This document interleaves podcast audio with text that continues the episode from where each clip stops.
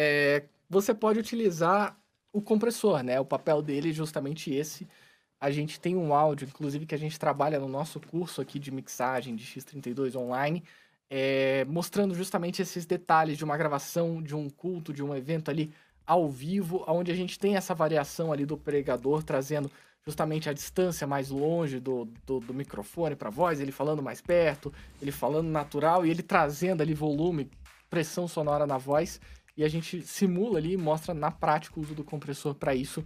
Então, uh, de forma geral, realmente é, o compressor e a sua tensão. Ó. Não queira que tudo fique no automático, essa dica é muito boa. É, eu já vi muitas pessoas querendo que o compressor faça tudo sozinho. Não, se você sentiu também que tá muito alto, tá muito forte, vai lá no fader e dá uma baixadinha, segura um pouco, entende? Vai na mão ali que às vezes funciona muito melhor do que você tentar comprimir demais. Vai na manha e vai na mão. É, e estragar o som. É isso. Aí a dica top.